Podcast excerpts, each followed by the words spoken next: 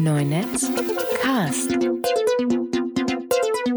Gespräche über Wirtschaft im digitalen Zeitalter. Ich gucke auch gerade, ich habe auch, ich hätte auch vorher noch mal in die Liste gucken können, so ein paar Sachen sind jetzt ja auch schon ein bisschen veraltet. Also, weiß nicht, Dropbox müssen wir jetzt, Karussell habe ich eigentlich auch nicht, nicht viel dazu zu sagen. Karussell ist eigentlich nur interessant, dass es jetzt wohl irgendwie sofort irgendwie die, die Downloadzahlen oder sowas, hatte, ich, hatte irgendwie Igor gemeint, sind massiv wieder eingebrochen. Also es war cool, also dieses typische, oh, sie haben was Neues gemacht, alle gucken sich's an, sind dann so, ja, ist nett. Next. Ja, genau. Ja. Ja gut, aber das ist ja, ich glaube, das ist ja, egal ob Dropbox jetzt eine, eine App rausbringt oder oder ein unabhängiger Entwickler, du hast halt immer, du hast halt diesen Pike. Am, ja. Halt, am Anfang geht's halt hoch, wenn's halt, wenn, gerade wenn halt drüber berichtet wird und dann geht's halt erstmal wieder runter. Ich finde aber am Karussell finde ich eigentlich am, ähm, am interessantesten den, den Namen der, äh, hast, hast du, mhm. hast du, hast du Madman geguckt? Nee. Das ist also so an so eine ganz, äh, an so eine Szene angelehnt so Karussell-Szenen. Also kann man auch auf, kann man auch auf, auf YouTube gucken. Das äh, okay. ist auf jeden Fall äh, auch eine auch eine Serie, die ich sehr, die ich sehr empfehlen kann. Kann man auch, glaube ich, die alle bis auf die aktuell laufende Staffel kann man auch auf Netflix gucken, wenn man da mhm. den US VPN einsetzt. äh, ich halte ich halte ich äh, halte mich trotz allem immer noch sehr fern von irgendwie zu viel Serien gucken, weil ich dann ich bin dann so wie wenn ich wenn Romane lese, ich kann da nicht aufhören. So. Ja, ja, ja. Es hat, es hat, was, was war das? Ich glaube, David Carr war das, der in der New York Times ja. letztens diesen Artikel geschrieben hatte, genau. dass, dass Serien so für, für, für ihn alles auffressen. Und da habe ich mich genau. so, da habe ich mich so wiedererkannt, weil ja. ich mich halt neulich auch mal so gefragt habe, oder ich habe so festgestellt, dass ich, dass ich gar keine Romane mehr lese. So, ja. und, und, dann ist mir klar geworden, ja, ich habe ja auch aktuell, aktuell überhaupt kein Interesse daran, weil ich einfach ähm, mein, mein, mein Bedarf an, an Geschichten ja, ja. An, an, an Fiktion ja. ist einfach von Serien komplett abgedeckt. Also wenn ich was lese, dann halt lese ich halt eher eher Fachbücher und selbst da bin ich mittlerweile ein miserabler Leser geworden. Ja, äh, ich, ich habe das auch, ich habe den, ich habe diesen Artikel, ich habe den schon auch, das ist einer der Artikel, die ich ständig referenziere, weil ich genau, also es ist halt genau dieses Ding ist so. Und ich habe ja, ich habe das erste Mal seit langem wieder eine Serie quasi live irgendwie dann richtig mitverfolgt mit True Detective. Ähm, und da war, und das war halt irgendwie so auch so das, das typischste Beispiel überhaupt für dieses irgendwie hm. kurze Serie. Ich glaube irgendwie acht oder zehn Folgen. Ja, ich so glaub, acht, irgendwie acht Folgen, ja. Genau, irgendwie extrem dichte Erzählweise und irgendwie also wirklich, also wirklich packend. So und äh, dann ist ja, und dann denkst du, okay, äh, dann habe ich jetzt auch irgendwie meine Romane gelesen. So. Genau, aber das geht ja noch, ne? Das ist ja nicht so ein großer Timesink. So eine, so eine kurze genau. Staffel und dann die Geschichte genau. abgeschlossen. Das, das geht ja genau, noch. Wenn du jetzt genau. irgendwie eine Serie entdeckst, die du super findest und die hat dann irgendwie fünf Staffeln, wenn du irgendwie, wenn du irgendwie The Wire oder The Shield oder sowas anfängst zu gucken, so dann. Es ist gerade so ein bisschen mit The Good, The Good Wife so, weil irgendwie mein Umfeld so, oh, The Good Wife so großartig und dann so, oh Mann, ey, fünf Staffeln schon da, so irgendwie. Ja, wenn ich da jetzt einsteige, so wobei da find, da geht's für mich noch so, da, weil da ich da nicht so dieses Ding hab, so ich noch eine gucken, noch eine gucken, noch eine gucken, sondern meistens gucke ich so eine und dann äh, ist irgendwie okay. So hm. es gab so gibt gibt so andere Folgen. Ich weiß irgendwie damals irgendwie 24 habe ich irgendwie da war ich noch irgendwie Freelancer und habe dann irgendwie teilweise in zwei Tagen irgendwie eine Staffel geguckt. So am einen Bild am einen Bildschirm irgendwie Webseitenbaum, am anderen Bildschirm irgendwie die Staffel runterlaufen lassen. War dann auch sehr lustig, wie dann so eine Ding wie 24 so so ein Hetzding auf dich überträgt. So wo du dann nur noch so ich muss jetzt hier die Webseite fertig machen, sonst geht die Bombe hoch so ungefähr. Within the hour. genau, genau, genau. ja, stimmt, solche Serien, die, das, das bietet sich dann, das bietet sich an. Das finde ich auch, fand ich auch ähm, spannend, dass der, der Vince Gilligan, der Macher von Breaking Bad, auch mehrfach gesagt hat, dass es so Breaking Bad ohne, ohne Netflix nicht mehr geben würde. Also diese mhm. Zweitverwertung mhm. über Netflix nochmal, so die, die, die, die, Nutzung nochmal, also die, den, den Konsum nochmal angetrieben hat und nochmal die Fans aufgebaut hat, weil das so eine fortlaufende Geschichte sich natürlich irgendwie anbietet, wenn du irgendwie vorm, vorm Fernseher sitzt und Netflix automatisch immer so die nächste Folge immer so sofort anfängt. Du hast halt die ganzen Staffeln da und du kannst halt aufholen und so. Das halt, finde ich ganz, finde ich ganz interessant, dass ich das dann auch, dass diese komplexen Geschichten da auch in den, in den Serien da dadurch möglich Ja, auf jeden Fall. Ist natürlich jetzt auch nochmal dann direkt äh, spannend, wie sich das wiederum auswirkt, ne? Dieser HBO, Amazon Prime, wie auch immer Deal, ne? Von wegen so, wie alles, was irgendwie seit drei Jahren, also irgendwie Dan Horn hat geschrieben, alles, was, wo die äh, äh, DVD-Verkaufszahlen eingebrochen sind, darf jetzt irgendwie dann auch bei Amazon Prime irgendwie von HBO ausgestrahlt werden. Stimmt, genau, das fand ich auch, fand ich auch witzig. War ich glaube auf, äh, wo war denn das? War, war das auf Recode oder wo das, wo das stand, wo dann auch irgendwie am Ende, ich weiß, weiß gar nicht, wer, wer da jetzt darüber berichtet hat, oder war es das Wall Street Journal? Auf jeden Fall am Ende des, des, des Artikels dann irgendwie auch noch stand, ähm, HBO didn't, äh, äh, ja, also, also HBO hat es, hat den Katalog nicht Netflix angeboten. Und ich dachte so, ja, mhm. uh, no shit. Schade. Ja, ja. Aber das, also es ist natürlich naheliegend, ne, dass sie dann halt, dass halt immer so, so zu Amazon gehen, so der Feind meines Feindes, ne, weil sie halt ja, nicht, genau, genau. Netflix, Netflix sagt ja ganz offen so, so wir wollen, wir wollen das nächste Net, nächste HBO sein oder so, ja. ne, also ich meine, das, ähm, die können natürlich nebeneinander e-, e-, existieren, aber da ist natürlich schon auch eine Gefahr für, für, für HBO, wenn sie dann irgendwann mal aus dem Kabelbündel rauskommen und dann doch mal in, mhm. in den Streaming reingehen. Das ist ja für die auch echt. Es ist spannend, so, ne? weil das für die echt schwierig ist da. Die sind halt sehr gut positioniert als der Oberpremium-Kanal in den, in den, in den US-TV-Markt, aber dadurch, dass, dass sie so gut positioniert sind, sind sie halt so gebunden an diese, an diese Unternehmen, an diese, an die Kabelanbieter da. Kabelfernsehen. Ja. ja. Aber also es ist ich finde das gerade fa sehr faszinierend, wie irgendwie TV auf irgendwie All Media Formats, irgendwie gerade in den USA, wieder das Ding ist, was so am spannendsten ist, wo irgendwie die interessantesten Sachen passieren und wo dann irgendwie dann irgendwie, ja, FCC irgendwie seine Position zu Net Neutrality scheinbar irgendwie verändert und dann das, was das wieder für Auf, äh, Auswirkungen hat und dann solche Deals irgendwie zwischen HBO und Amazon und irgendwie was Netflix versucht an, wieder anderes zu machen und so weiter und dann irgendwie dann äh, Felix Salmon, der irgendwie dann von Reuters zu Fusion geht, irgendwie in, also zu, in, in TV geht, weil er irgendwie so Texas ist irgendwie langweilig geworden, so ungefähr sagt. Ähm, da, also wo unglaublich viel passiert, ja, also so irgendwie so diese zwei, zwei Bereiche jetzt mal von dem her, so, ne, also TV irgendwie in diesen Geschichten und dann irgendwie dieses News Media, was irgendwie du mhm. auch das Gefühl hast, so da kommt irgendwie jede Woche irgendwie ein neues äh, Ding, was versucht, das jetzt mal so zu lösen. Äh, ist ganz interessant, so, wo man das Gefühl hat, so die alten Formate wollen sich nicht geschlagen geben. Ne? So, sie haben jetzt so festgestellt, okay, äh, langsam wird wirklich die Luft dünn oder, ähm, oder da ist auch irgendwie Potenzial drin. Es ist nicht nur irgendwie ein anderer Kanal, der uns Konkurrenz macht, sondern es ist eigentlich eine andere Plattform, mit der wir irgendwie in die Zukunft gehen können. Und wenn wir schlau sind, können wir da richtig was draus machen, weil sich zu, zu den, sag ich mal, irgendwie Bedürfnissen unserer Konsumenten gar nicht so viel verändert hat und äh, oder oder die halt sich in einer anderen äh, Richtung weiterentwickelt haben, als wir das immer dachten. Hm. Und plötzlich passieren da total spannende Dinge. Ja, und andere Bereiche ist so eigentlich relativ langweilig.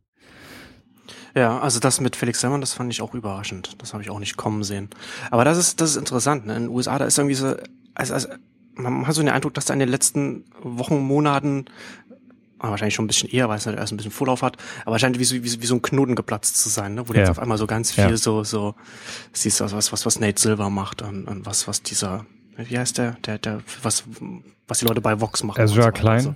Genau. Ja. Ne, also diese, da, da, auf, auf einmal äh, wird da sehr aktiv da ganz, ganz viel machen. Ich meine, ich meine, gut, in den USA sieht's ja sowieso ein bisschen anders aus. Ne? Da hast du ja mit den Online-Medien, mhm. da hast du sowieso die, hast du sowieso starke, starke neue Medienblogs, ob es jetzt Gawker ist oder die ganzen Tech-Blogs und alles. Das ja. ist ja, sieht ja sowieso ganz anders aus als jetzt, als jetzt hierzulande. Da hast du schon mal auch einen ganz anderen, ganz andere Ausgangslage vom Markt, wo du halt drauf gucken kannst. Ja, ist schon lustig, also wenn dann irgendwie so ein Ezra Klein sagt, irgendwie, wir wollen äh, nicht der New York Times Konkurrenz machen, sondern irgendwie Wikipedia. so. Das ist schon mal eine okay. andere Ansage, ne? Ja. Okay. Äh, mit welchen Eiern bist du denn heute Morgen aufgestanden?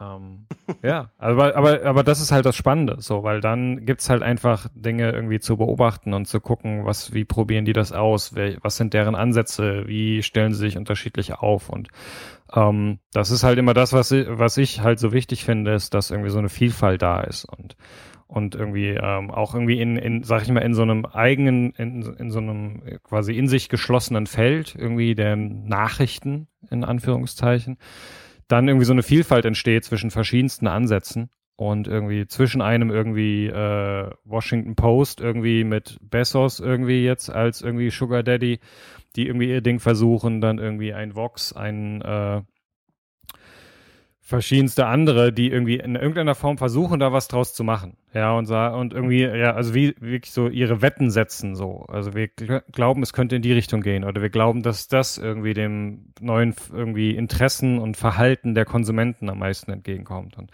ähm, dann hat man einfach ein bisschen Auswahl ne, und merkt so, okay, ähm, da kann man sich auch irgendwie sagen, okay, ich glaube, es ist mehr das äh, und, und ein bisschen mehr das, aber nicht so viel das und das ist halt das, was ich hier immer noch so massiv vermisse, dass man immer das Gefühl hat, alle warten noch darauf, dass irgendeiner entscheidet, was es jetzt wird. Und das machen dann alle. So, anstatt ja. irgendwie, und also ich, ich fand es, ich habe irgendwie vor Jahren gab es immer dieses Ding von Clay Shirky, der halt gesagt hat, so als die äh, Druckerpresse irgendwie kam. Dann gab es irgendwie 50 Jahre erstmal völliges Chaos, weil alle alten Geschäftsmodelle in sich zusammengebrochen sind und irgendwie alles so ab in die Air war und man einfach erstmal rausfinden musste, was es war. Und äh, man im, immer noch das, und dann erstmal jetzt die letzten Jahre so das Gefühl hatte, irgendwie mit dem, äh, mit dem Netz kam erstmal diese Phase, wo alle irgendwie hofften, dass das irgendwie vorbeigeht oder dass es äh, einfach nur ein zusätzliches Ding ist, ähm, wo, was aber nicht so irgendwie so viel verändern wird. Und jetzt scheint irgendwie, zumindest in den USA, in, in vielen Bereichen so ein bisschen der Knoten geplatzt zu sein, zu sagen, okay, nee, wir müssen jetzt einfach irgendwie die Flucht nach vorne machen und äh, uns mehr trauen und irgendwie mehr Risiken eingehen. Und ähm, ja, ich glaube, da sind wir noch weit von weg. Hm. Ja, ja, genau. Also das, das sehe ich, das sehe ich ganz genauso. Das ist, das ist ja auch das finde ich auch immer, immer interessant, dass, dass ganz viele Leute davon ausgehen, ja, wo ist denn jetzt, jetzt muss doch mal ja irgendwie, das muss doch irgendwie funktionieren, das muss jetzt ja irgendwie das, das, das Neue da sein und, und dass dann ganz oft so über, mhm. übersehen wird, dass das, dass das ja so ein, so ein, so ein, so ein Umbruch ja auch seine Zeit braucht. Ne? Also zuerst das ist ja auch, also ich glaube, ich glaub, äh, Shirley hat das auch in einem seiner Büchern dann auch ähm, gesagt, dass, oder vielleicht mal in einem Artikel oder sowas, aber dass immer dass, dass das Alte zuerst wegbricht, bevor das Neue irgendwann irgendwann kommt. Also es dauert viel länger, bis, bis, bis man irgendwas Neues Funktionierendes gefunden hat und es geht viel schneller, dass irgendwas nichts nicht mehr funktioniert. Hm. Du hast halt dann immer so eine, so eine Zeitspanne, in der dann halt so, so ein Vakuum hast, das irgendwie erstmal erstmal wieder gefüllt werden muss. Aber in den, also in den USA finde ich, finde ich halt auch interessant, dadurch, dass es halt so viele Player da gibt, dass, dadurch, dass viele so viel auch digital so verschiedene Sachen machen, hast du so ein, hast du so ein so ein, so ein Ökosystem. Also du hast halt so ein, so ein, so ein System, in dem viele Leute miteinander was machen können, mit denen sie auch, mit denen sie auch zusammenarbeiten können. Also ich finde zum Beispiel interessant, es gibt ja auch in den USA ähm, so kleine funktionierende digitale Magazine, so wie The Magazine und, und das und das und das Loop Magazine und sowas, so ganz kleine Sachen. Ne, das sind halt eher so so so, so Nischenpublikationen, aber ne, die, die funktionieren halt. Das sind zumindest das sind kleine Operationen, die die für sich äh, profitabel sind oder zumindest ein Break-Even erreichen.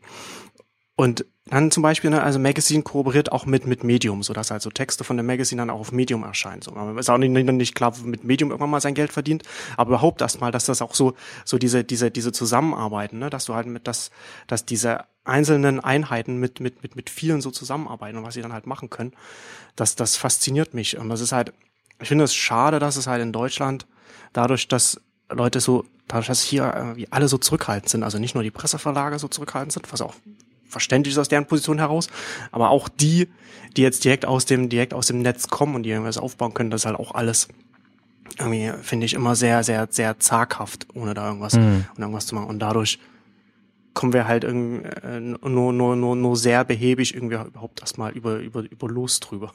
Ja, ja. Also ich habe grundsätzlich ja immer gar nichts dagegen, irgendwie die Sachen irgendwie entspannt anzugehen und irgendwie sich nicht, nicht sofort irgendwie jedem Trend hinterher zu rennen und sich irgendwie auf alles draufzuschmeißen und äh, das Hypebeast zu sein, ähm, sondern erstmal irgendwie auch in Ruhe zu gucken, ähm, wo Dinge entstehen. Aber ähm, für mich ist eigentlich das größte Problem, dass ähm, man immer, also auch so, ne, man, was ist das Neue? So, ne, was ist das Nächste? Und ähm, ich glaube, diese, ähm, dass halt so ein Paradigmenwechsel ist, äh, um das böse Wort zu benutzen, dass das halt gar nicht mehr der Fall ist. Also wir werden nicht irgendwie, okay, das ist jetzt, wie es in Zukunft funktioniert, sondern die Zukunft funktioniert halt so, dass es sich ständig weiterentwickelt. Ja, also das ist gar nicht mehr so, wir können uns jetzt alle darauf einigen, das ist das, wie man in Zukunft irgendwie mit Nachrichten Geld verdient oder sowas. Oder also auch das, wo, wo ich mich irgendwie von vorhin korrigieren würde, es ist gar nicht mehr so, wir experimentieren, was in Zukunft funktionieren könnte, sondern wir bauen einfach weiter und immer weiter und immer weiter und es passt sich immer wieder an. Und, ähm, und die große Gefahr von diesem sehr irgendwie konservativen, zurückhaltenden ist halt genau, diese Erfahrung nicht zu machen und nicht dieses Weitergehen. Ja, und so steht irgendwie ähm, eine ganze irgendwie deutsche Industrie steht irgendwie wie der Ochs vorm Berg und guckt sich an, was irgendwie die ganzen US-Startups und Unternehmen und ein Google und ein Facebook machen und sind so davor und so, okay, ist es das jetzt? Müssen wir das jetzt machen oder ist es das noch nicht? Warten wir erstmal noch ab und verstehen nicht, dass während sie zugucken, diese Unternehmen ständig weitergehen. Ja, und irgendwie, also jetzt irgendwie so, äh, Amazon ist irgendwie, glaube ich, für mich so das beste Beispiel dabei. Ja, wo eine ganze Verlagsbranche davor steht und einfach zuguckt, wie Amazon macht und noch nicht verstanden haben, dass der einzige Weg, irgendwie dran zu bleiben, ist, auch zu machen. Ja, und einfach konstant zu machen, weil irgendwie ne, also die, die, äh, die Veränderung ist die neue Konstante, um irgendwie da, äh, ein weiteres Klischee zu bemühen. Aber das ist halt das, was ich zutiefst glaube. Dieses, dass ähm, man beständig weitermachen muss, weil man nur durchs Machen an diese äh, daran äh, dranbleiben kann und vorankommt und auch tatsächlich neue Möglichkeiten entdeckt, die dann nicht irgendwie den, das Heil bringen werden, sondern die einfach einen nur weiterbringen werden und dafür sorgen werden, dass für eine bestimmte Zeit ein paar äh, Leute irgendwie ihre Butter aufs Brot bekommen. Hm. Und das ist klar, und das ist das, was ich, ähm, was für mich die große Herausforderung ist. So, also wie kann ich vermeiden, blind irgendwie den Trends hinterherzulaufen, ähm, ohne aber einfach nur abzuwarten und irgendwie zu glauben, dass dann irgendwann die Erkenntnis kommt, ah, okay, das ist es jetzt. Okay, dann machen wir das jetzt alle und ab dann läuft es dann erstmal wieder normal bis zur nächsten Revolution. So, ne? Nein, sondern so die, die Revolution ist jetzt quasi der permanente Zustand. Deswegen ist, äh, deswegen hat man halt auch gerade das Gefühl, dass irgendwie ein Google, ein Facebook, ein Amazon komplett dem Rest der Welt davon rennen. So und auch äh, und, uh, wie wir es auch letztes Mal irgendwie in der letzten Sendung irgendwie genau meinten, so dieses, dass ähm, das denen wiederum erlaubt, weil sie das irgendwie zutiefst irgendwie Teil ihrer irgendwie Unternehmens-DNS äh, ist, dass sie genau deswegen auch da so pushen und, und daran weitergehen, weil sie halt verstanden haben, dass sie, also Zuckerberg hat halt verstanden, dass er sich nicht auf Mobile Advertising ausruhen kann, sondern dass, äh, dass ihm das jetzt gerade irgendwie aktuell die Aktien irgendwie ganz gut hält, aber dass das irgendwie in einem Jahr schon wieder vorbei sein kann, in fünf Jahren sowieso und dass er deswegen irgendwie immer ständig nach dem nächsten pushen muss, sonst verliert er das. Und das ist aber halt auch ein Ding, das kann man nicht einmal mit einmal von außen drauf gucken und äh, eine Entscheidung treffen, irgendwie jetzt äh, so ähm, dann irgendwie sagen, wir machen das jetzt, wir sind jetzt so, sondern es ist halt so eine Kulturveränderung. Und das ist allgemein das, wo man sich dann sehr schwer tut. Ja, hm. ja das, das stimmt, das, da kann ich dir auch wieder zustimmen. also das ist, das ist ja das, ne, was, was man, was, was, was in Deutschland, ich hatte mich neulich mit, mit, mit jemandem darüber unterhalten, so dass es so in Deutschland so, und uns scheint da irgendwie auch, auch von der von der Kultur her so ein bisschen das zu fehlen, ja. so dieses so so iterativ aneinander das ranzugehen, irgendwie nicht nicht was abgeschlossenes. Genau. Einfach also also in Deutschland ist man ähm, sehr ist man sehr perfektionistisch unterwegs, ne? Also muss halt irgendwas ähm, richtig fertig sein, bevor es dann irgendwie auf den Markt kommt und da ist dann irgendwie der der LinkedIn äh, Gründer äh, Reed Hoffman hat ja hat ja mal gesagt so in der wenn, wenn, wenn du mit der ersten Version deines Produkts, das, das auf den Markt bringst, bist, wenn dir das nicht peinlich ist, dann bist du zu spät damit auf den Markt gekommen. So, ne? Das heißt, es ist das, das, das, um das Extreme halt, ne? Also, also extrem und prägnant irgendwie in einen Satz zusammengefasst. Aber in die Richtung geht's natürlich.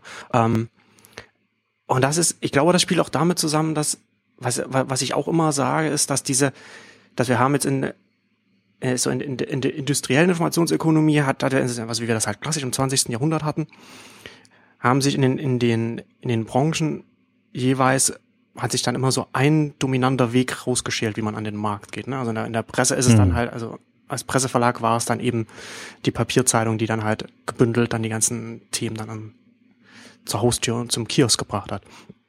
Und jetzt online, jetzt in der, in der, in der, in der vernetzten Welt, sind diese Wege vielfältiger geworden. Es gibt ganz viele Wege zum Ziel, ne? Zum, und, und, und, mhm. und, und du kannst ganz viele verschiedene Wege gehen. Und du kannst diese, das ist halt zum einen natürlich, weil, weil du eine ganz andere Kostenstruktur hast, zum anderen, weil du die, die, die Distributionsmöglichkeiten viel größer geworden sind und, und auch ja. jetzt auch immer noch größer werden. Ne? Also wenn du jetzt mal jetzt guckst, jetzt hast du, heute hast du mit, mit, mit Facebook eine Distributionsmöglichkeit, die, die vor fünf Jahren äh, noch, noch nicht relevant war. So, ne? Also sowas halt auch. Und das, und das nimmt halt eher immer mehr zu, so an der, an der Vielfalt, was du dann halt machen kannst. Und da kommt das natürlich dann rein, so was du sagst, dass man halt auch immer weiterentwickeln muss. Ich, also ich glaube nicht, dass irgendwie, dass man sagen kann, es wird sich immer alles immer weiter verändern. Es gibt natürlich so Verfestigungen oder so Sachen, die sich halt so rausschälen, die halt so funktionieren ja. und, die halt, und die sich dann auch etablieren und die dann auch ähm, beständiger sind als andere. Aber grundsätzlich ist es auf jeden Fall eine sehr viel beweglichere Welt.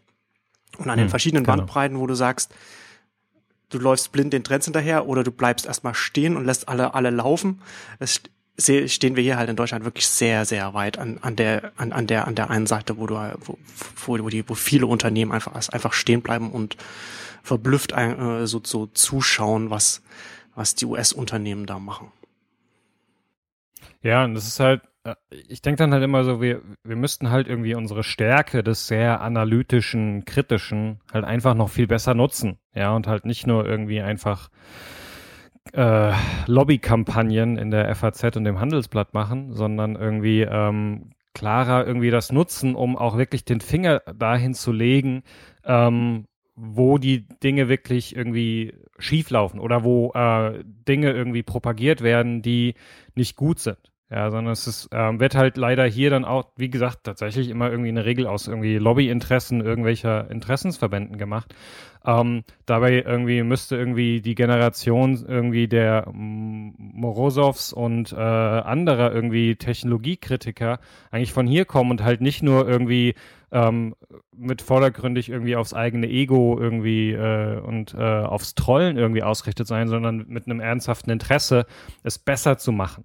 So, und das ist halt, das ist das, was ich mir wünsche und hm. ähm, wo ich hoffe, dass wir da drin viel besser werden, weil es das definitiv braucht. Ja? Also wir brauchen irgendwie eine tiefgründige, konsequente, gute Technologiekritik, ja, mehr denn je. Ähm, um gerade irgendwie auch da irgendwie ein Gegenüber zu machen und halt nicht diese Alternativlosigkeit, die dann häufig empfunden, von uns empfunden und von irgendwie Silicon Valley und anderen propagiert wird, um das irgendwie nicht so stehen zu lassen, sondern um genau diese Vielfalt zu suchen. Ja, also der einzige Weg gegen ein Google, gegen ein Facebook, gegen ein Amazon ist halt genau die, die Nischen anzugucken oder die Alternativen anzugucken, die sie mit dem, wie ihr Unternehmen aufgestellt ist, halt genau nicht machen können.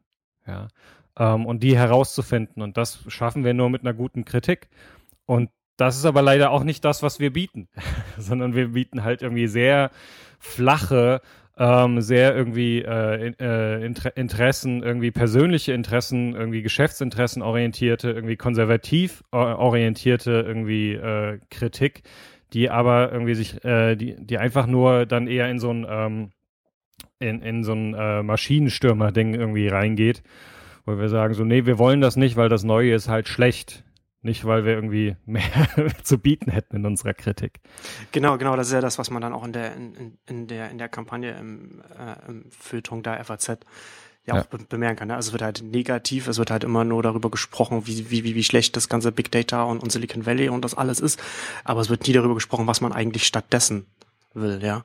Also ob das dann, wie war das, diese eine Zeitautorin, die ähm, letztes Jahr als, als im, im, Sommer so im, so nach so nach, durch, durch die ganzen Snowden-Dokumente dann irgendwie geschrieben hatte, dass sie jetzt, wie heißt sie, propagiert für äh, digitale Askese. Ne? Also dass, hm. dass man halt hm. den Computer nicht mehr oder weniger benutzt, oder nur für das Notwendigste. Und dann halt das halt als als Lösung, das ist halt diese diese Denke dann dahinter.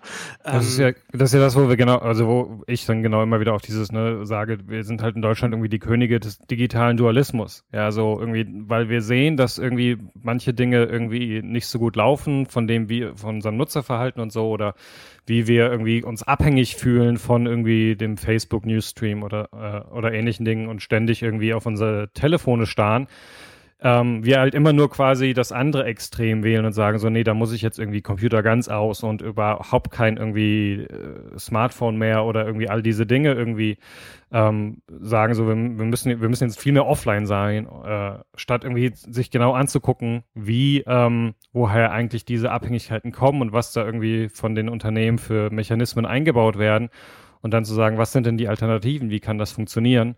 Ähm, also wirklich eine irgendwie eine tiefgehende Kritik und Analyse äh, und wir suchen immer nur den einfachen Weg raus und sagen, ich verstehe das nicht, äh, das macht irgendwie komische Sachen mit mir, also muss es ganz weg. So.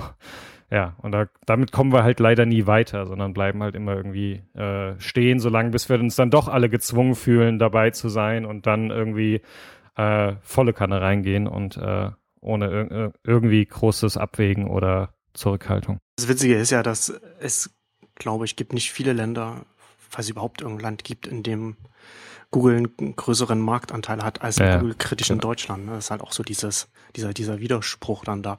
Aber ja, nee, das ist, also das, das, die Kampagne, die Schirmer in, in, im FAZ-Filton da, da fährt, das, die, die wird ja auch nicht, die wird ja von allen anderen Presseverlagen, von den, von, von, von, von den Medien ja von allen mitgetragen. Also es gibt ja da nicht, gibt ja nicht eine, nicht eine, eine Debatte dazu, dass das, dass das mal kritisch mhm. hinterfragt wird, dass man sich da hier äh, auf äh, so positioniert, dass man, dass man, dass es da einen Diskurs gibt. Ne? Also das ist ja, ist ja irgendwie alles.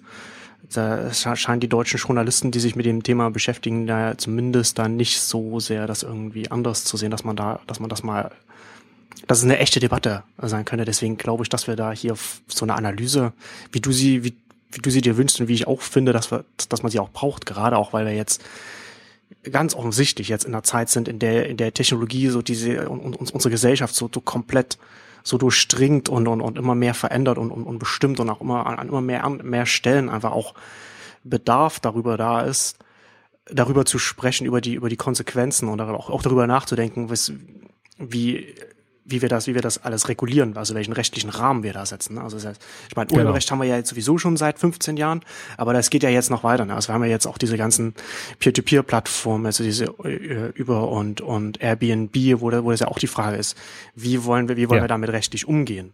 Ja, und und genau. das ist dann und so eine Debatte äh, werden wir substanziell hier in Deutschland auf absehbare Zeit, glaube ich, in, in, in der in der massenmedialen Öffentlichkeit zumindest leider nicht haben.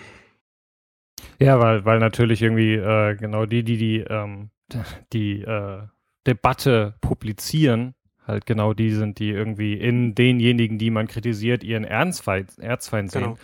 Ja, und das ist halt genau das Ding. So. Ich stimme ja einem Döpfner irgendwie in unheimlich vielen Punkten seiner Kritik durchaus zu.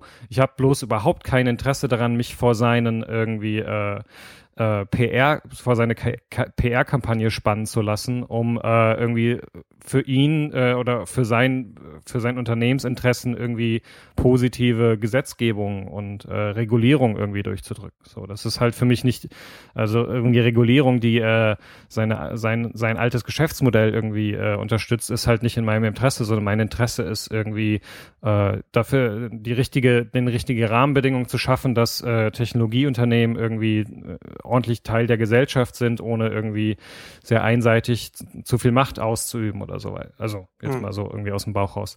Und das ist halt genau das Problem. So, ja, und darüber, dazwischen zu unterscheiden, ja, und dann irgendwie zu sehen, wie irgendwie äh, verschiedenste Politiker und andere irgendwie da draufspringen, weil irgendwie ihnen das so scheint. Das ist halt, es, es, ich finde es echt ganz interessant, wenn man irgendwie so was äh, diese Medienlandschaft in Deutschland, die irgendwie von so einem noch sehr klassischen Medien äh, und Journalist, Journalismusbild irgendwie geprägt wird, aber die dann plötzlich da total ihre eigene eigentlich Aufgabe verfehlt, weil plötzlich sich irgendwie Inter Interessen zwischen Verlag und Redaktion irgendwie so stark irgendwie quer liegen, dass irgendwie, ich glaube ja durchaus, dass es in Deutschland viele Journalisten gibt, die da irgendwie auch durchaus bereit sind, kritisch und in die Tiefe drüber zu schreiben. Aber ich frage mich, inwiefern sie dann auch die Möglichkeit bekommen, wenn quasi die unter die Verlagsinteressen deutlich anders aussehen, und dann, dann bist du mitten in diesem Problem drin. Ja, wo du dann in den USA zum Beispiel wieder diese ganz andere Situation hast, wo irgendwie die klassischen Medien sich irgendwie schon wesentlich länger deutlich schwerer tun und deutlich mehr angegriffen sind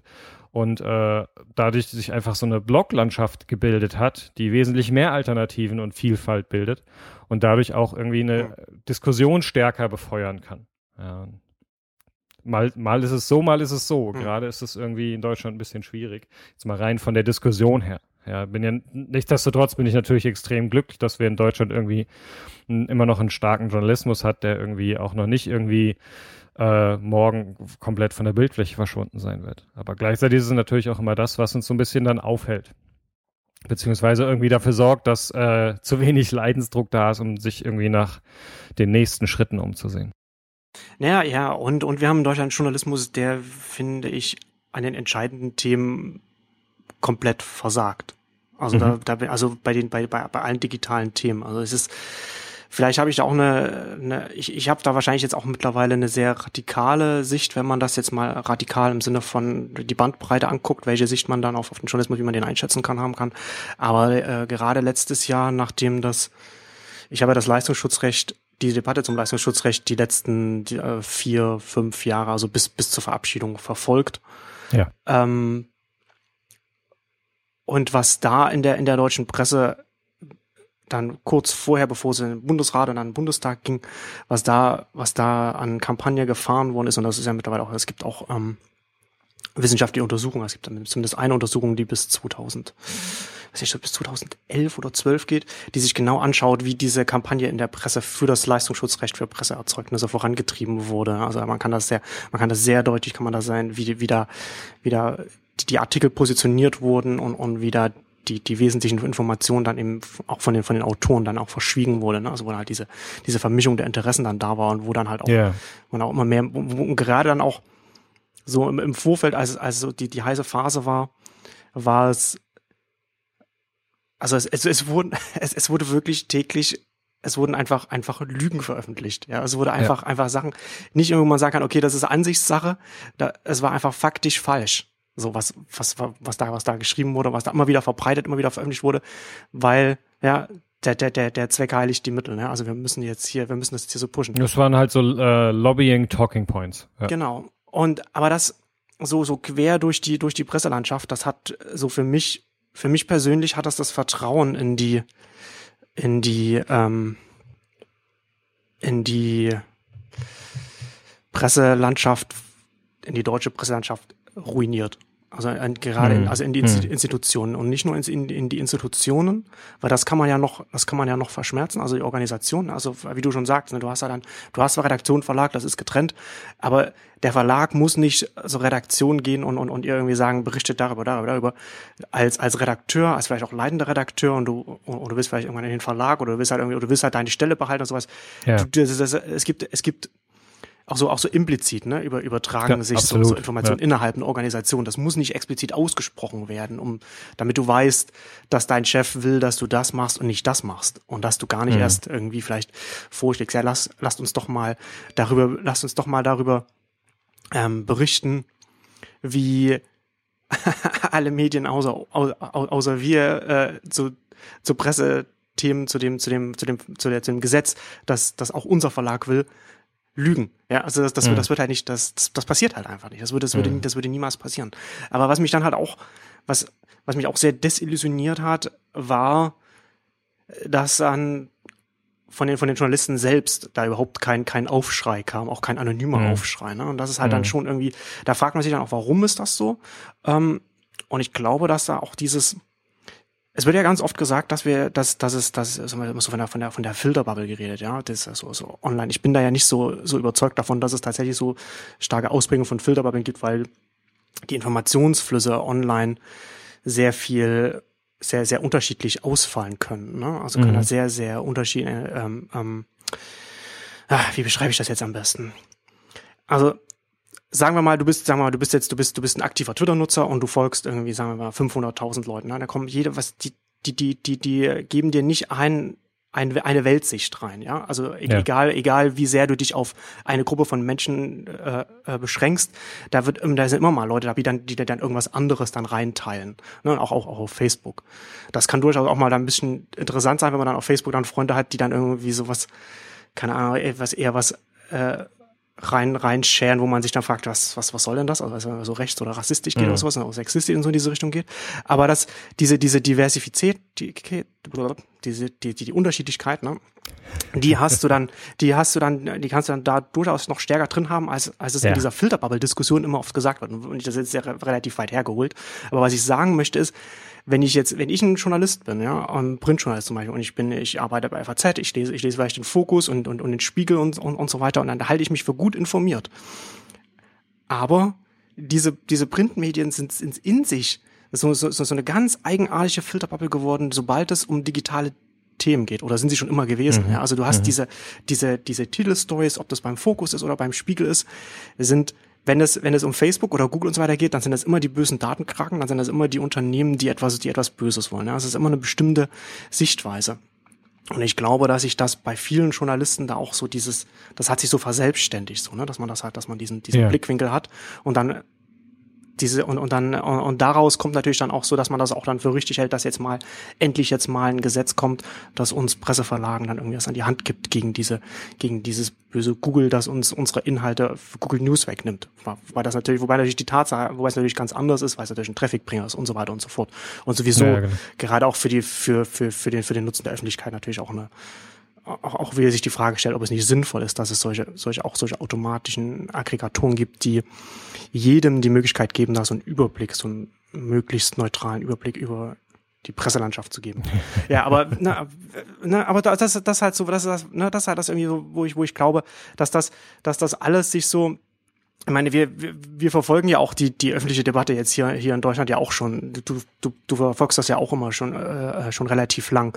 Und seit 2007, 2008, die Berichterstattung, die ist halt schon immer gleich gewesen. Ne? Also sie, mhm. die, die, ne, also am Anfang war es halt, war es halt noch das Internet, wenn, wenn, wenn, wenn in der Zeit da im Feuilleton dann darüber geschrieben wurde, was, wie das Abendland dann da untergehen wird. Und jetzt sind, sind, sind es eben Amazon und Google, weil sie jetzt groß genug sind und weil das halt jetzt die Unternehmen sind, auf die man sich zum Teil auch zu Recht auch fokussiert, aber der, der Blickwinkel selbst ist schon immer der gleiche gewesen.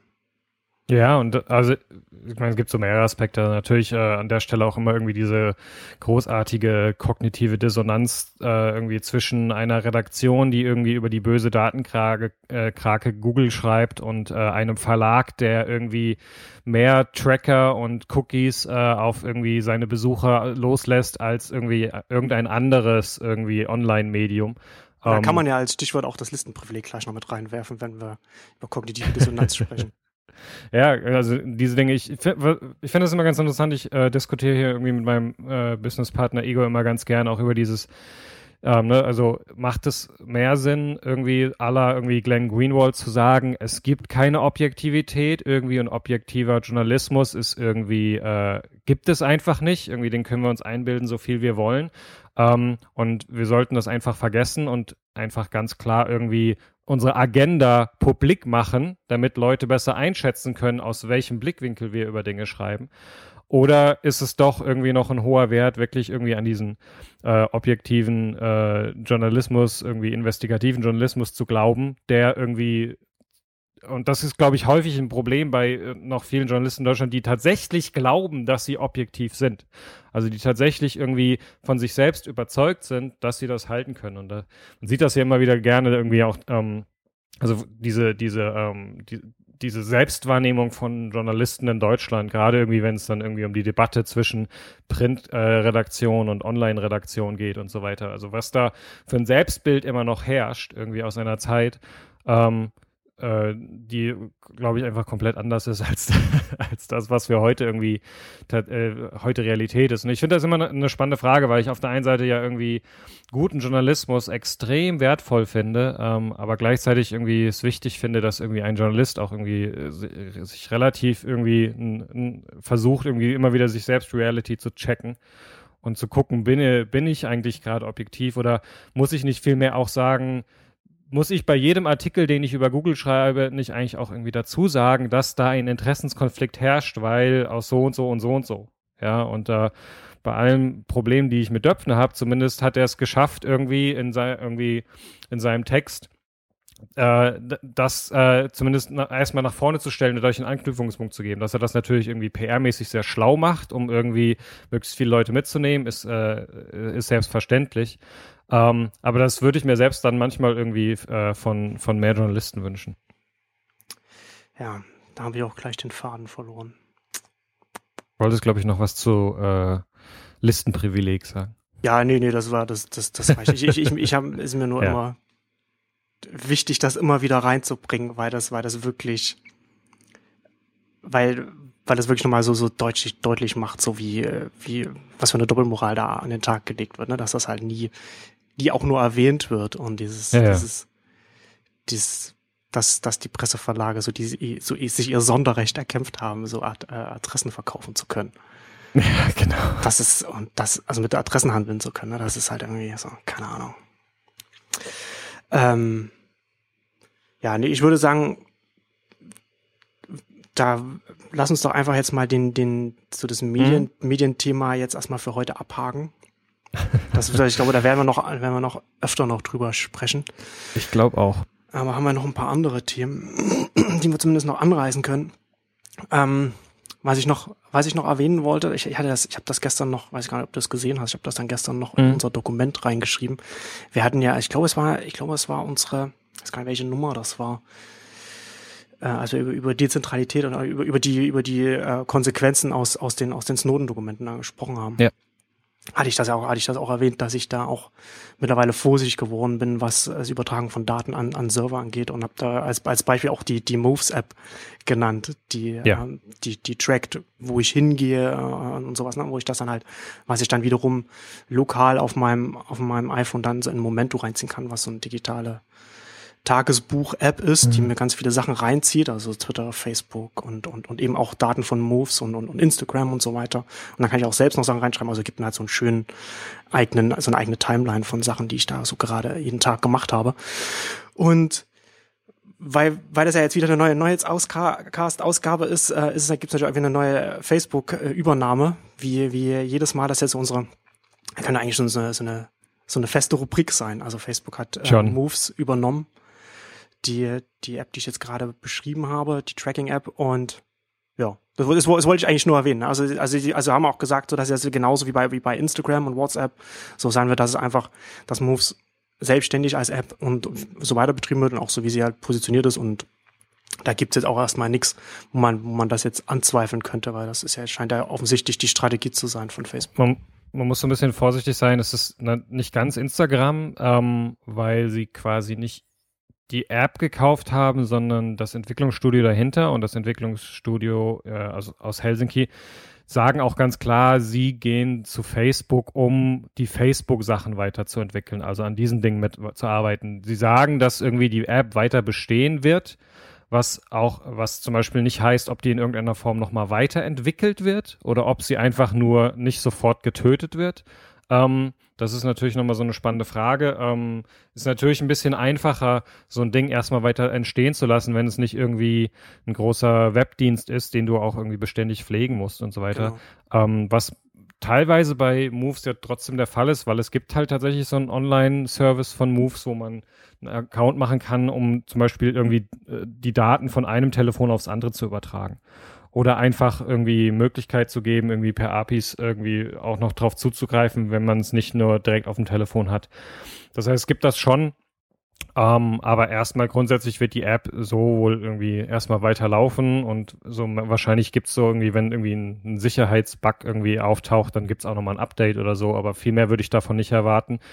Ähm, das war definitiv so ein Equi-Hire. Ähm, sie wollten irgendwie das Talent haben von äh, irgendwie Datenvisualisierung und irgendwie iOS-Entwicklern, äh, weil wie man ja irgendwie auch gerade wieder an verschiedensten Stellen mitbekommt, ähm, Facebook wirklich dabei ist, auf der ganzen Welt irgendwie alles, was schon mal irgendwie ein iOS irgendwie Editor oder äh, irgendwie iOS Sachen in äh, Xcode irgendwie aufgemacht hat, wirklich irgendwie aufzukaufen und irgendwie einzustellen. Ähm, ja, ja, da, also gehen sie, gehen sie, da gehen sie ganz stark da jetzt, ganz stark da jetzt rein, sondern das ist in, in Mobile. Ähm, fand ich ja jetzt auch interessant, so als, als Zahl äh, von den, aus, dem Quartals, aus dem aktuellen Quartalsbericht, dass sie jetzt bei einer Milliarde aktiver ja. mobiler Nutzer äh, sind. Ja. Und da gibt natürlich total Sinn, dass sie da auch da jetzt sehr viel stärker da reingehen. Ich glaube, ein Drittel ihrer Nutzer nutzt Facebook sogar nur mobil, also dass sie mhm. gar nicht mehr irgendwie am, am mhm. Desktop, am Laptop das benutzen, sondern nur noch auf dem, auf dem Smartphone und ein bisschen weniger auf dem Tablet, aber ja. halt, halt mobil. Ähm, und in dem Zusammenhang auch, ich weiß nicht, ob, das, ob du das gehört hast, aber in der, in der letzten oder in einer aktuellen äh, Ausgabe von Wir müssen reden Podcast hat auch Max von ja, Webel genau. darüber gesprochen. Und er ist auch ähm, iOS-Entwickler hier in Berlin und ist von Facebook angeworben worden und wird jetzt wahrscheinlich ja. auch ins Valley gehen. Und es ist auch super spannend, wie er das so beschreibt, wie so dieses, wie dieses Einstellungsverfahren abläuft. Ja. Also kann man ja. es, kann man auf sich auf jeden Fall gut mal anhören. Ist ein ganz interessanter Einblick auf jeden Fall. Ja, man hört es durchaus auch von anderen, äh, ich sag mal, äh, in Anführungszeichen prominenteren äh, iOS-Entwicklern in Berlin, die auch äh, nicht nur Angebote auf dem Tisch haben, sondern auch durchaus darauf eingegangen sind. Also hm. Ähm, ist, äh, Igor beschreibt ja irgendwie den aktuellen Zustand der Berliner Startup-Szene ganz gerne mit Warten auf äh, das US-Visum ähm, und das scheint äh, in gewissen Teilen durchaus korrekt zu sein. Ja, ja. Also jetzt kommt, bekommt man so ein bisschen den Eindruck, ne? Also ja. so nach, nach, nach, nach Red Mill und, und jetzt so diese Übernahmewelle. Ich finde super. Wir haben jetzt irgendwie schön das, das Red Mill Sofa bei uns im Büro stehen. Äh, ist ganz angenehm, ein bisschen nicht ganz einfach, so den Startup, äh, Startup Mief aus den Polstern rauszubekommen. Nein, Quatsch. Ja. Man muss immer das Positive sehen. Auf ja, das ist, das, das ist natürlich eine gute Beschreibung. Ja, das ist so, macht so ein bisschen Eindruck, ne? Also das ist halt, da kommen wir halt wieder so mhm. darauf zurück, so auf diese, worüber wir jetzt ja auch schon öfter schon gesprochen haben, so wie sie, die Konzerne, wie die jetzt, wie sie vorgehen. Und das ist natürlich auch so, wenn du jetzt, du hast halt Facebook, Google, Amazon, die haben halt alle auch eine, auch eine Kriegskasse, mit der sie arbeiten können und die sie jetzt auch einsetzen. Absolut. Und gerade, und gerade ja. Facebook ist ja offensichtlich so, wie sie, wie, wie, wie, wie aggressiv ja. sie da gerade, da gerade vorgehen. Und ja, würde auch, würde auf jeden Fall interessant sein, was sie dann da ähm, mobil da noch machen werden. Ne? Also werden sie auch, haben sie auch, hat ja Facebook dann offensichtlich große Pläne, was, was Ja, definitiv. Angeht. Definitiv. Also ich, also ich finde es ja ganz interessant, weil das so von allen Sachen, die sie gerade machen, das so die klarste Strategie ist, die irgendwie für die nächsten Monate und Jahre erkennbar ist. Also irgendwie Mobile äh, und viele verschiedene Apps irgendwie mit alle irgendwie verschiedenen Schwerpunkten und Möglichkeiten und das ist ganz klar das Ding, in das sie jetzt reingehen und wo sie irgendwie wirklich alles alles anstellen, was nicht bei drei auf den Bäumen ist. Ähm, hm. Ja, Mal gucken. Es, äh, ich finde dann immer ganz spannend, mir so ein bisschen irgendwie vorzustellen, wo das hingeht. Also wenn irgendwie die besten iOS-Entwickler der Welt irgendwie alle zum großen Teil bei Facebook sitzen und wir quasi irgendwann nur noch irgendwie tolle Face gestaltete und funktionierende Facebook-Apps haben, äh, ist dann vielleicht doch auch nochmal irgendwie äh, die große Chance für äh, das Mobile Web irgendwie unabhängig von Apps äh, sich wieder durchzukommen, weil ja. da bin ich naja. ja, da bin ich ja eher skeptisch. Also da gab es ja, da gab es ja vor, wann weiß ich, ich, ich glaube, als, als, als App Stores so aufgekommen sind, ne? also als es dann auch so an Fahrt mhm. aufgenommen hat, auch mit dem, mit dem, mit dem iPad so 2010, 2011 gab es ja in der Diskussion dann ja auch äh, Leute, die gesagt haben, ja, das ist halt so eine, nur, nur eine, nur eine Phase mit den nativen Apps und wir kommen alle wieder zu HTML5 und, und zum, und zum Browser zurück. Und, ja. und Facebook hat das ja auch mal gedacht. Ne? Also die haben ja ihre, ihre, ihre ja. App war ja sehr HTML5-lastig und war deswegen auch relativ langsam eine lange, eine lange Zeit. Ähm, ich glaube nicht, dass das passieren wird, dass wir so wieder so diesen, diesen, diesen Schwenk Richtung, zum, zum, zum Browser haben werden, weil native Apps immer die, die Hardware, auf der sie laufen, besser werden nutzen können als das, mhm. als das Framework, als, der, als das, was nur im Browser so dann stattfindet. Ja, also was, was da mit HTML5 umgesetzt ist. Egal wie weit man das weiterentwickelt, so HTML ähm, und, und, und, und das Web, die Standards werden immer in, in Gremien verhandelt. Ja, und, und das, was, und das, und, und, und die ganzen Frameworks, auf denen die, also die Betriebssysteme, auf denen die nativen Apps laufen, die, die kommen dann halt von, von, von Unternehmen wie, wie, wie Google, Apple, Amazon, was weiß ich, und die können das, die können viel schneller das weiterentwickeln, die können das viel stärker dann auf die jeweilige Hardware dann auch, auch, auch zuschneiden. Es kann natürlich sein, dass das, das Moore's Law das alles irgendwie irrelevant macht. Mhm. Aber ich, da bin ich, da bin ich nicht so sicher. Interessant finde ich halt in, in dem Zusammenhang, dass es ja jetzt gerade wieder so eine, Diskussion gibt, die, die in die andere Richtung geht, ja. Also weil, ja. weil wir gerade die Popularität der App sehen und da haben wir ja auch schon in den letzten Ausgaben auch schon oft drüber gesprochen, dass jetzt so die wieder wieder, wieder die Gefahr äh, ausgesprochen wird, dass das das Ende des Webs ist. Ne? Ja. Ich glaube, was hat Wired hatte doch irgendwie the, the Web is Dead oder so mal 2000, auch 2010 oder 11 oder sowas, ne? Jedes ähm, Jahr wieder wahrscheinlich. Ja, also ja, so, so, so, so ein Evergreen-Thema, ne? So eine Evergreen-Debatte, genau. die man immer wieder führen kann. Ähm, aber das ist halt auch wieder, das finde ich halt, ich hatte das ja auch auf, auf Neunetz drüber, drüber geschrieben. Das ist kein, das ist kein Entweder-Oder und ich glaube, dass diese gesamte Situation sehr viel komplexer ist, als sie, als sie, Absolut. Oft, als sie oft dargestellt ja. wird. Ne? Also, also ja. nur, nur weil, nur weil Apps, ähm, also, also native Applikationen jetzt wieder zunehmen, heißt das nicht, dass das, dass das Web dann damit automatisch am Ende ist. Interessant finde ich halt bei diesem Zusammenhang halt auch immer, ähm, das gesagt, ja, das, das, das Web hat so diese, hat diese Vorteile und ist, ist, ist, ist, ist gut und, und, und, und, und, und wir verlieren was, wenn das weggeht, aber gleichzeitig sagt man, ja, das geht jetzt weg, weil, weil äh, die, die Apps viel, viel populärer sind und die Leute die Apps nutzen wollen. Und das passt halt an das eine passt mit dem anderen nicht zusammen. Ja, also wenn das mhm. Wirklich so gut ist, wenn er, wenn so viele Vorteile hat, warum sollte das dann einfach so, so wieder an den, so verschwinden oder so an den Rand gedrängt werden? Ne? Also das, es ist doch mal so eine, also äh, was ist denn das Web, von dem wir in dieser, in dieser Diskussion sprechen? Ne? Ja. Was genau macht das aus? Was sind das irgendwelche APIs? Sind das irgendwie vom Webservern ausgelieferte HTML-Seiten? So, über was reden wir denn hier genau? Ja, und also ich. Äh, ich weiß nicht, ich weiß nicht mehr, wer das, ich weiß nicht, ob das, ob das Dave Weiner war oder wer, der, wer das mal gesagt hat, aber eine, eine gute Definition, finde ich, ist, Web ist etwas, worauf ich, wenn ich darauf verlinken kann, ne? also wenn es, wenn es eine mhm, URL genau. hat. Ne? Und, und das, das finde ich, das finde ich, das, das trifft es eigentlich ganz gut, wenn man es irgendwie versucht, in einem Satz zusammenfassen. Also da verliert man dann vielleicht auch noch ein bisschen was, aber ist tatsächlich eine interessante Frage. Ne? Wie, de, wie definiert man das dann? Und das ist ja dann auch so dieser, das, das, das Thema gewesen, was, was, was Kruger dann auch auf Daring Fireball auch geschrieben hat, so dass man dann, dass das nicht, dass ganz viele Apps ja auch mit auch, auch WebView haben, ja. Also wenn du halt irgendwie du du, du Absolut, nutzt, halt, nutzt genau. das Web ja trotzdem, auch wenn du irgendwie ja. auch wenn du nur wenn du wenn du nur die Twitter App benutzt oder oder, oder Facebook und da ist ein Link und du gehst und du gehst auf den Link drauf, dann kommst du halt auch auf eine Webseite, die dann in der App dann im WebView der App dann dargestellt wird.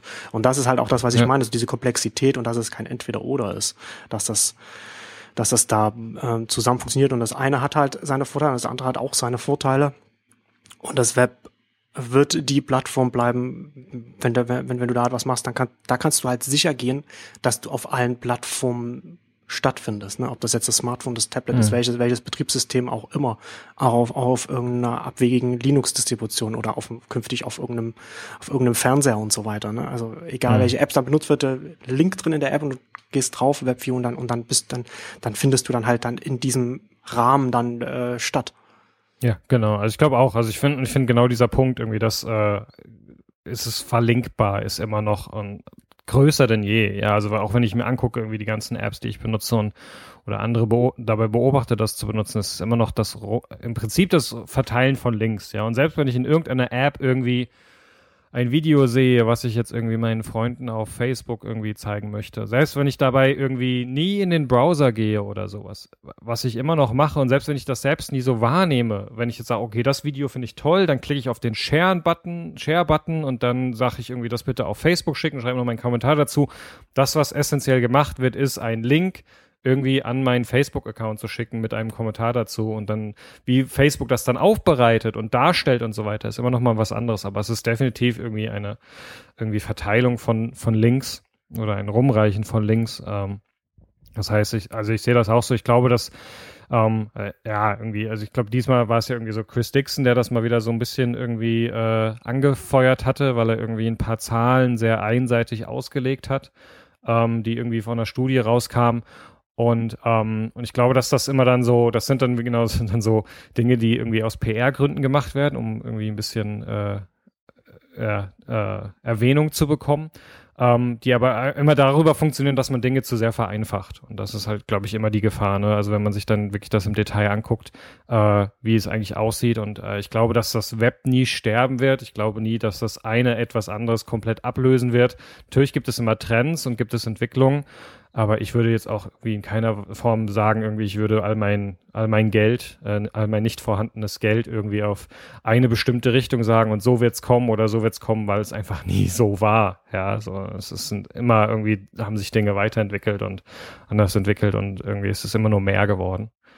Und deswegen ist das, glaube ich, einfach gar nicht irgendwie in der Form möglich zu sagen, jetzt irgendwie Apps lösen das Web ab oder sowas. Also vielleicht, vielleicht sind wir uns tatsächlich ähm, also wir sind bestimmt weniger in, im Browser irgendwie auf unseren mobilen Geräten, als wir das früher vielleicht mal waren. Also genau, man muss es vielleicht eher so sagen, mobile Apps lösen den Browser ab, aber, aber, ja. nicht, aber nicht, nicht das Web. Ja, also wäre das aber dann, immer so genau, dieses Synonym. Ne? Genau. Du hast da Browser, Web und Web und, und, und das war auch das Internet so, und das war halt alles eins.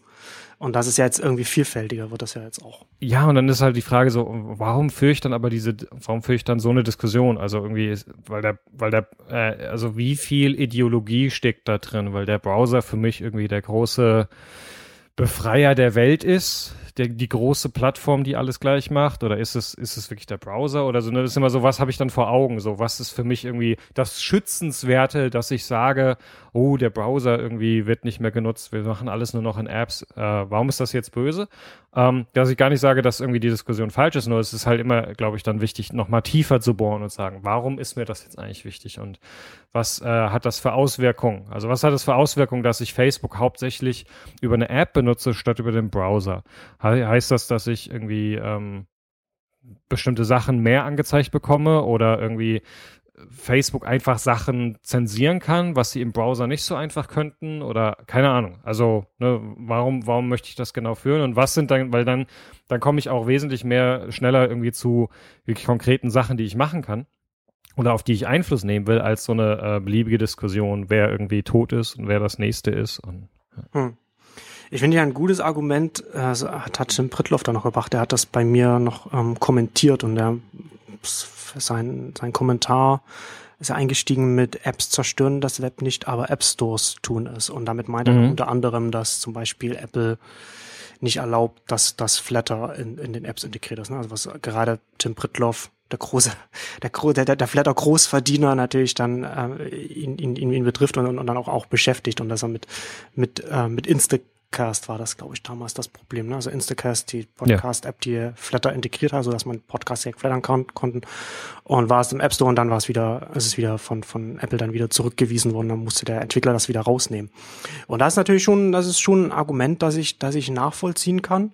Ne? Dass, dass, dass, dass du sagst, okay, du hast halt, du hast halt, du hast Apple, du hast Google, so du hast halt zentrale Instanzen, die das kontrollieren auf, auf, einer, auf einer Ebene, Ne? Also was, welche Angebote dann überhaupt, dann überhaupt äh, dich als Endnutzer, Endkunde überhaupt erreichen können. Also wo du sagen kannst, genau. ne? Du kannst halt, niemand kann halt irgendwie sagen, okay, wir wollen jetzt, wir, wir verbieten Websites mit, mit, mit, mit Flutter so, ne? Das kann halt jeder so machen, wie er, wie, wie, wie er oder sie das möchte.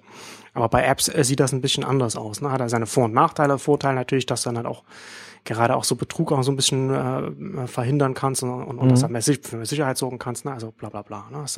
Aber da den, den Nachteil, das kann ich, das kann ich schon nach, nachvollziehen, dass man das, Definitiv. Dass, dass, dass man das sieht. Ne? Ich, ich bin halt nicht sicher, wie, äh, ob das, ob das nur eine kurzfristige Sache ist und ob sich das mittelfristig, langfristig nicht erledigen wird, weil die Plattformen selbst natürlich ja auch, auch miteinander konkurrieren. Ne? Und, und wenn du jetzt sagst, okay, du willst jetzt ein, ein Amazon will sich jetzt differenzieren von einem Google und einem Apple oder sowas, dann könnten die ja dann auch in die Richtung gehen und sagen, okay, da gibt es also einen Bedarf da, da gehen, da, da erlauben wir etwas, was andere nicht erlauben. So, ne? Also die konkurrieren ja auch miteinander. Mhm. Und die Frage ist natürlich, wie, ob, ob diese Konkurrenz groß genug ist und ob es nicht irgendwelche Sachen auch gibt, wo gar keines von den Unternehmen Interesse hat, das äh, bei sich so zu erlauben ne? Ja. und wie sich das entwickelt. Ja, ja. Ähm, das ist das also das das kann ich schon als Argument nachvollziehen, aber da, da bin ich halt auch nicht sicher, wie sich das wie sich das langfristig dann ähm, entwickeln wird. Hm. Ja, ich, also ich sehe das auch definitiv. Also diese, diese Gatekeeper-Funktion irgendwie der, der großen App Stores, ja, und irgendwie versuch mal, versuch mal irgendeinen Bitcoin äh, App irgendwie in den App Store, äh, einen iOS App Store genau. zu bekommen oder genau sowas. Das, genau oder? das gleiche, das nächste Thema, genau. Ja, oder versuch irgendwie mal, äh, keine Ahnung, e-, erotische Literatur in den iBook Store zu bekommen oder solche Geschichten. Ja, also so Sachen, die irgendwie äh, aus irgendwie, sag ich immer, Kunstliteratursicht völlig normal sind und wo plötzlich ein Tech-Unternehmen hingeht und sich irgendwie äh, da als der Hüter irgendwie der, der amerikanisch, äh, amerikanischen Pietät, Sittlichkeit irgendwie versteht. Ähm, das ist definitiv für mich ein Riesenproblem. Ja, und deswegen ist ja auch klar, dass ähm, wo es dich definitiv lohnt, gegen zu kämpfen, ist gegen irgendwie eine Monokultur, irgendwie ein Internet, äh, was quasi nur noch Facebook ist und irgendwie auf Sachen verlinkt. Es grundsätzlich immer wichtig ist, irgendwie äh, so viel wie möglich Wettbewerb und Vielfalt zu unterstützen. Ähm, dass das jetzt aber quasi einfach nur das Konzept App an sich schon der Untergang ist. Ich glaube, da sind wir uns einig, dass das äh, ein bisschen zu einfach gegriffen ist. Genau. Genau. Ja, ich bin ja, wie gesagt, ich, ich hatte das auch in den Kommentaren geschrieben, äh, ähm, also verlinke ich dann auch in den Shownotes. Äh, ähm, gespannt, wie sich, wie sich zum Beispiel auch Ubuntu Touch entwickeln, entwickeln wird. Mhm. Also gibt es ja dann auch da. Also es gibt ja dann durchaus dann auch Möglichkeiten, wie man dann vielleicht auch so Sachen so nochmal neu denken kann oder was anderes machen kann. Ja. Ähm, und interessanterweise, ich meine, gerade, gerade auch in China, also in Asien passiert ja auch ganz viel mit diesen Android-Forks und da bin ich auch mal gespannt, wie sich dann, wie sich grundsätzlich die, ja das mit den App Stores entwickelt, ob, ob immer, ob gerade auf Android dann die App Stores alle immer mehr miteinander konkurrieren werden und dann auch, auch irgendwann mal irgendetwas dem, dem Google Play Store dann auch Konkurrenz machen kann und wie sich das dann auf der, auf der Plattformebene dann mhm. mit, miteinander interagieren wird und wie das dann schauen wird, ne, weil es halt die Stufe dann unter den Apps ist. Ja, gut.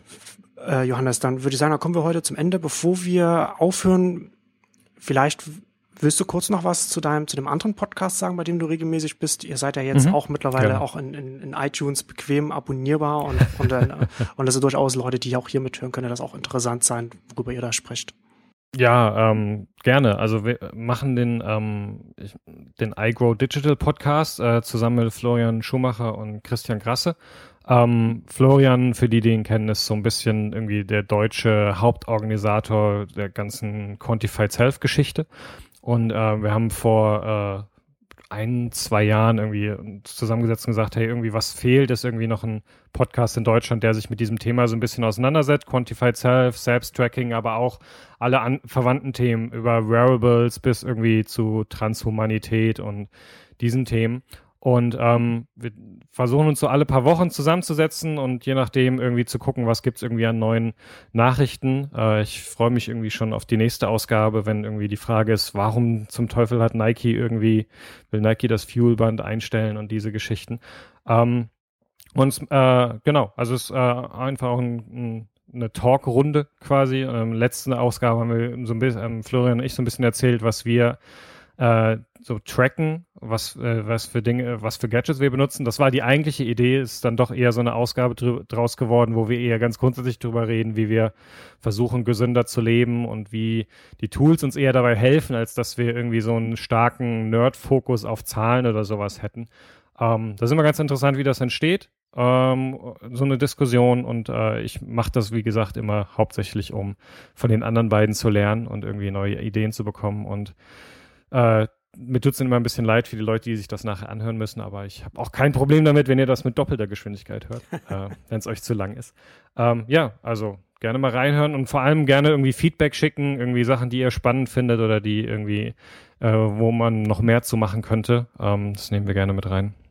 Ja, also finde ich gut, vor allem da er da auch an das, an, an das Thema so sehr, sehr nüchtern rangeht. Also nicht die, die Nerds, die, die einfach Tracken des Tracken wegens, äh, sondern ja. auch zielorientiert und auch darüber da auch, in, auch gerade in der letzten Ausgabe auch gesprochen habt und das ist, finde ich sehr spannend. Also ver verlinke ich dann auch in den Shownotes und kann man sich auf jeden Fall mal reinhören, wenn man sich für die Themen interessiert.